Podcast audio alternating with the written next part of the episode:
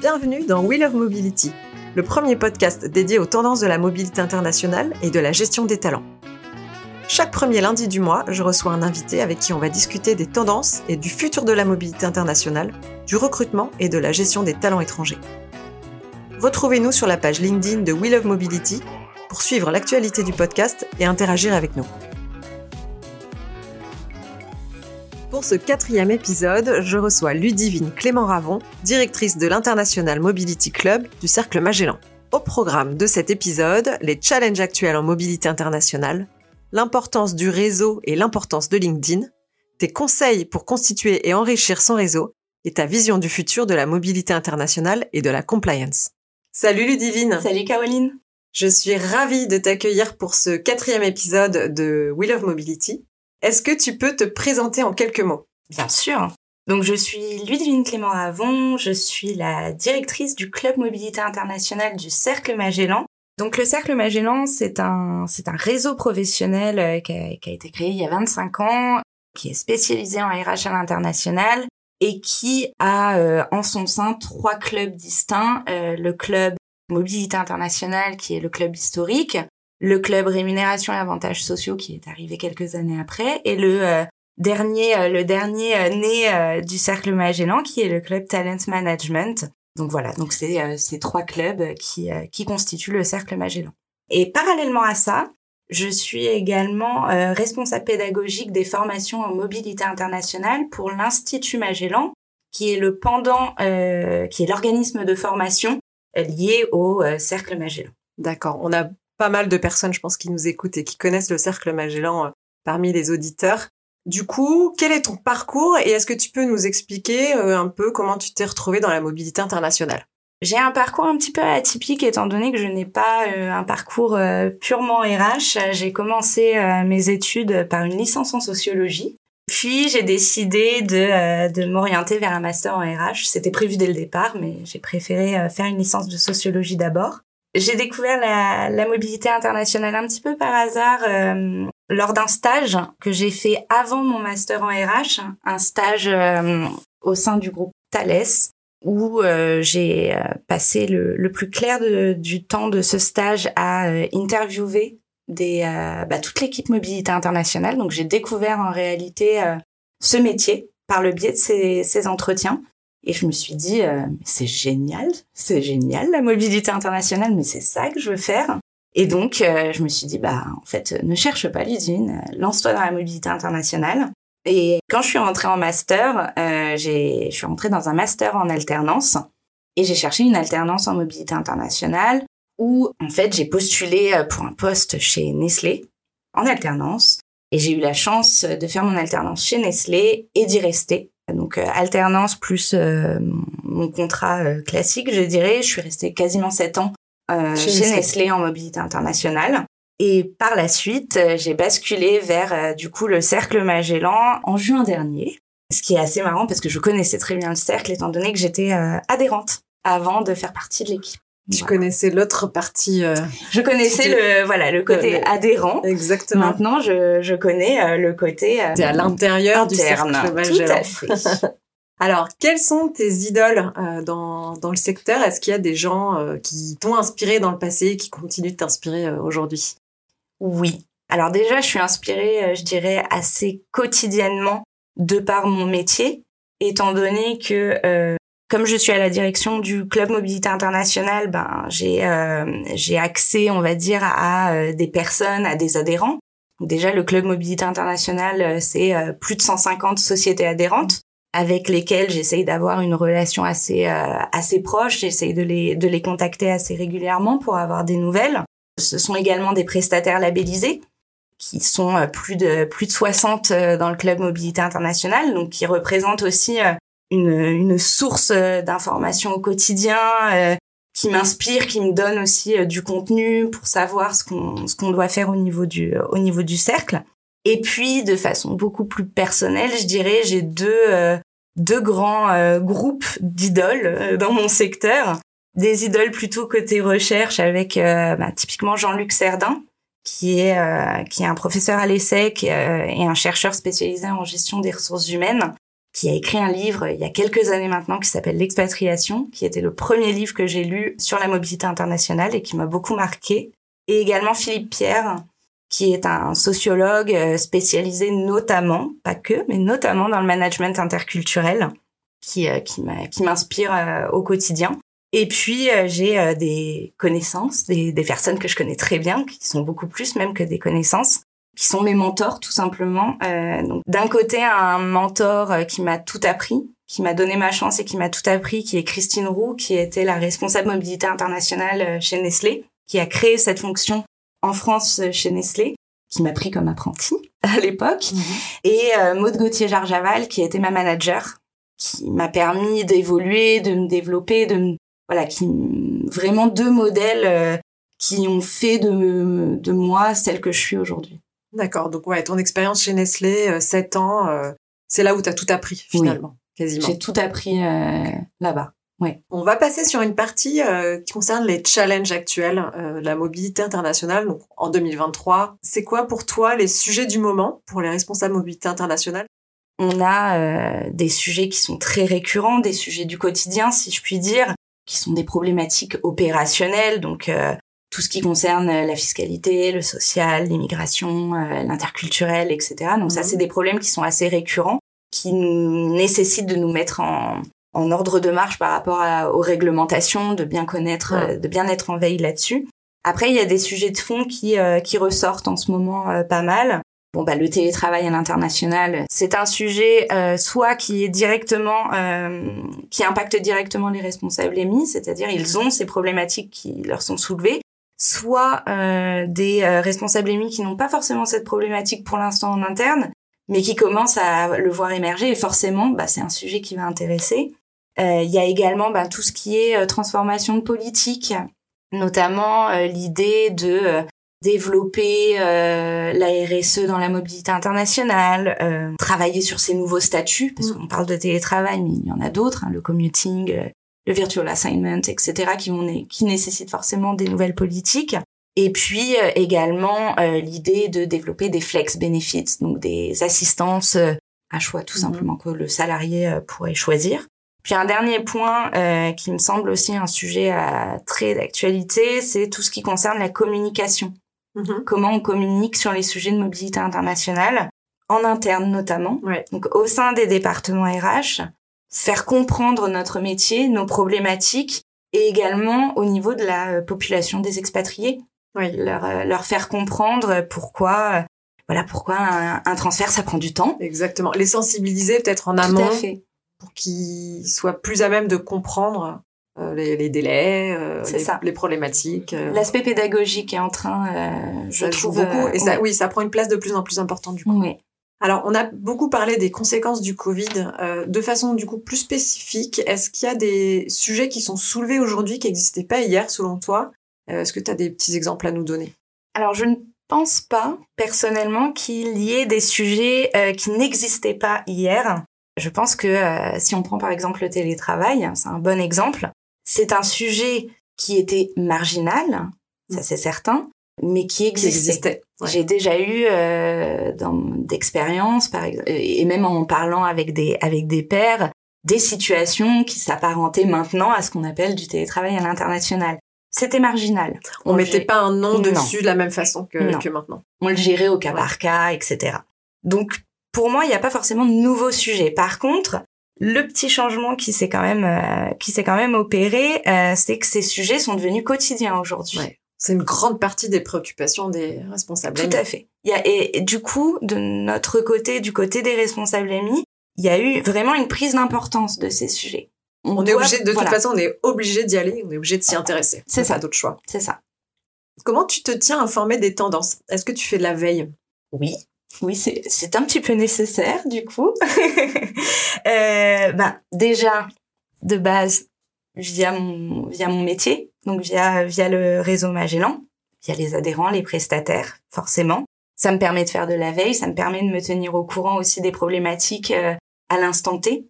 D'accord euh, C'est intéressant de voir les problématiques euh, une fois par an, mais ça ne suffit pas. Hein. Il faut rester rester connecté au terrain, ça c'est primordial. Également via LinkedIn.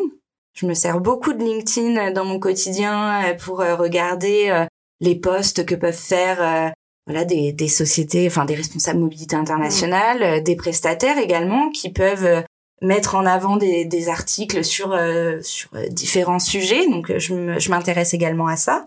Et puis également, je me sers d'internet, hein, tout simplement. Hmm. Des recherches Google, des newsletters. Je suis abonnée à différentes newsletters. Je mets également des alertes Google sur des mots clés pour euh, pour avoir euh, toutes les semaines euh, mon petit lot d'articles et après je fais le tri. Donc voilà comment je me tiens un petit peu informée. tu sais où chercher l'information. Tout à fait. Et, et c'est comme ça un petit peu que que, que j'évolue pour pour essayer de voir ce qui est d'actualité en EMI. Très bien. Quand on a préparé cet entretien, on a beaucoup parlé de l'importance de l'échange avec ses pairs et du réseau. Alors, pour toi, euh, quelle est l'importance du réseau en mobilité internationale? Parce que c'est quand même des métiers de niche, on en parlait tout à l'heure, ultra spécifiques, vraiment très spécifiques au sein de, l'entreprise. Donc, euh, quelle est l'importance du réseau euh, pour toi?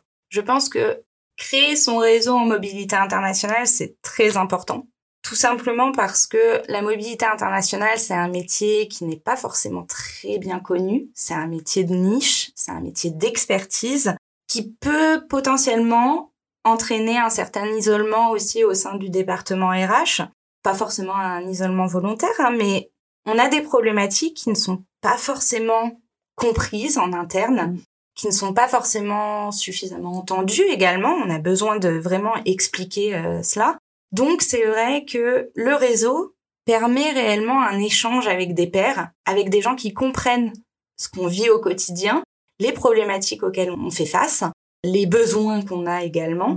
Donc c'est vrai que ça permet réellement de, s'enrichir. Ça permet de s'enrichir, ça permet aussi parfois de se sentir moins seul. Mmh, de partager. De partager. Ce qui est assez intéressant en mobilité internationale et, euh, et je le vois au quotidien, qu'on soit euh, un grand groupe, qu'on soit une ETI, qu'on soit une start-up, à partir du moment où on parle de mobilité internationale, on a globalement tous les mêmes problèmes, Bien sûr. tous les mêmes sujets. Et du coup, le fait vraiment de se constituer un réseau, ça nous permet de se challenger et d'avancer.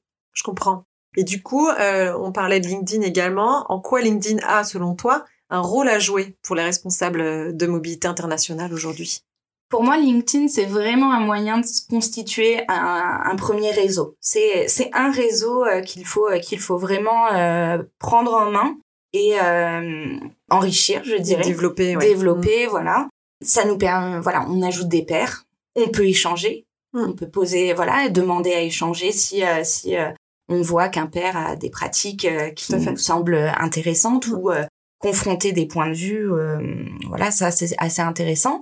Au-delà d'ajouter des gens, bah, il y a tout simplement ce que ce que j'ai dit juste avant, les posts, les groupes aussi. Ça c'est un point que j'ai pas forcément. Les groupes LinkedIn. Il y a beaucoup de groupes LinkedIn en mobilité internationale. Euh, il y a des groupes qui sont très spécialisés, il y a des groupes qui sont beaucoup plus généralistes. Typiquement, en groupe spécialisé, par exemple, je pense à un groupe sur euh, les entreprises qui possèdent des GEC. Il y a des groupes qui sont dédiés à ça. Il y a des groupes sur euh, la mobilité internationale en général. Il y a également des groupes pour les expats. Mm-hmm. Moi, je trouve ça aussi intéressant d'avoir le point de vue des expats. Complètement.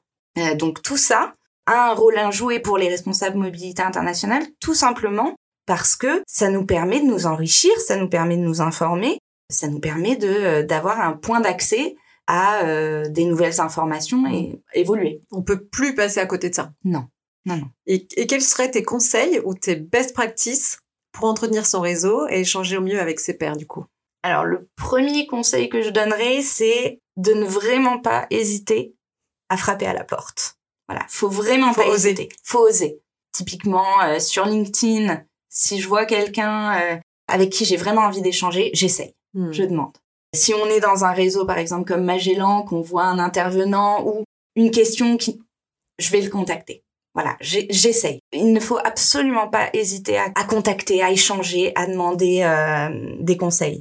Autre point, je pense qu'il faut toujours être dans une posture aussi euh, altruiste. Hmm. On demande des choses, mais c'est un échange. On donne aussi. On donne aussi. Hmm. Voilà on récolte, mais on, donne. Un troisième point, je dirais que c'est de ne pas avoir peur des sujets qu'on cherche à aborder. Il n'y a pas de mauvaise réponse, il n'y a pas de mauvais sujet, il n'y a pas de mauvaise question. Il faut y aller. Si on se pose une question, elle est pas bête. Il y a forcément quelqu'un qui se l'est posé avant. Tout à fait. Et puis enfin, le dernier point euh, vraiment euh, le plus important pour moi, c'est d'utiliser vraiment tous les réseaux de communication qui sont possibles et disponibles pour diversifier ces réseaux. Donc, LinkedIn, Internet via des articles, les newsletters. Euh, les newsletters, euh, euh, bah, typiquement, moi, je suis abonnée à pas mal de newsletters bah, de prestataires. Pour me, voilà, ça c'est un très bon point. Les podcasts, évidemment, ça peut servir, bien entendu, ça sert énormément. Et puis après, bah, il y a des réseaux professionnels, bah, comme Magellan par exemple. Voilà, tous ces réseaux-là ont une utilité et sont complémentaires. Ouais on a, on a de la chance d'avoir quand même accès à, tout un tas de, sources d'informations. Euh, tout à fait. Pour plus sentir isolé quand on est responsable émis. Tout à fait. On va passer à la partie sur le futur de la mobilité internationale. Quelles sont, selon toi, les nouvelles formes de mobilité dans les années à venir? Donc, est-ce qu'on aura des mobilités plus courtes? Est-ce qu'on aura moins de salariés? Plus de freelance Est-ce que tu as un, un avis sur la question? Oui. Je pense déjà qu'il va y avoir une, qu'on le veuille ou non, une montée de tout ce qu'on a, tout ce qu'on met dans le blog Virtual Assignment, mm. donc euh, télétravail à l'international, etc. Il va falloir le gérer au mieux. Voilà, le, le gérer au mieux. Je ne sais pas si on le gérera 100% euh, parfaitement, mais le gérer au mieux et au moins communiquer là-dessus, expliquer euh, en quoi c'est problématique de lancer du télétravail à l'international pour tout le monde, du virtual assignment pour tout le monde. Il y a certains secteurs qui n'auront pas le choix, qui seront mm pionniers, on va dire, dans le domaine, mais pas par, euh, pas forcément par choix, mm. mais tout simplement parce qu'ils ont, ils auront besoin de ça pour retenir ou attirer des talents. les talents, mm. tout simplement. Je pense également que l'expatriation à trois ou cinq ans renouvelable qu'on connaît tous ne va pas disparaître, mais ça ne va plus forcément être la norme. Ce sera plus à la marge. Ce sera plus à la marge et je pense que du coup on va voir se développer des mobilités beaucoup plus courtes. Des mobilités qui seront dans une logique de gestion de projet, par exemple, sur euh, voilà, et qui pourront éventuellement se, se, séquencer en plusieurs fois. Mais euh, je pense réellement que les mobilités vont devenir plus courtes. Au niveau des nouvelles formes, au-delà de ça, en fait, quelque chose euh, qui, je pense, va se développer encore plus dans les années à venir, c'est le fait que les mobilités vont devenir de plus en plus complexes et de plus en plus individualisées également. Ok. Donc ça, il va falloir le gérer, tout simplement parce que les collaborateurs aujourd'hui, qu'on soit dans une logique de mobilité internationale ou non, demandent de l'agilité. Hmm. et pas de choix. voilà. Et demandent à l'employeur de s'adapter. Et ça va être très compliqué, en fait, de rester dans des structures très rigides. Je ne dis pas que c'est impossible, mais je pense que ça va être compliqué. Donc, il va falloir s'adapter. Ouais. Et du coup, ben, individualiser les... Personnaliser. voilà, les personnes. En termes de compliance, comment tu vois l'évolution de la compliance en mobilité internationale, toi? Bah du coup, je pense que ça va être de plus en plus complexe de maintenir, on va dire, une compliance à 100%. Si tenter qu'on le fasse à 100% aujourd'hui, euh, bon, moi personnellement, je fais partie des gens qui n'y croient pas. Voilà, il va falloir vraiment euh, travailler sa gestion du risque en mobilité internationale. Il y a, il y a des entreprises qui sont euh, très douées pour ça et mm. qui le font très bien. Les autres vont devoir s'adapter, vont devoir apprendre vraiment à gérer, à gérer le risque et à euh, être le plus compliant possible par rapport à ses capacités. Ok. Quel sera, selon toi, le rôle de la mobilité internationale dans le futur, au sein de l'entreprise, pour la fonction MI Je pense que le département mobilité internationale dans le futur va être un département mobilité internationale transverse, qui va devoir être transverse, qui va devoir en son sein s'entourer d'autres départements RH, notamment et enfin surtout du talent management. Mm. On est, je trouve, un peu trop éloigné. Alors là, je fais des généralités, bien entendu. Euh, la généralité ne s'applique jamais en mobilité internationale. Il y a toujours des exceptions. Mais on va devoir se rapprocher beaucoup plus du talent management, beaucoup plus suivre euh, les, être au cœur en fait du système de, euh, de gestion de carrière pour pour être agile, s'adapter et gérer au mieux les mobilités de demain. Et encore une fois, communiquer avec les autres euh, départements, évidemment, la les sensibiliser. Communiquer et euh, il y a la communication d'un côté et il y a la pédagogie de l'autre aussi. Oui. Il va falloir être pédagogue. Expliquer, expliquer, expliquer. Communiquer, communiquer, communiquer. Très bien. Et alors, dernière question, quel conseil tu donnerais à un jeune diplômé qui prend un poste en mobilité internationale? J'ai pas mal réfléchi quand on en a discuté et euh, je dirais que j'ai trois conseils.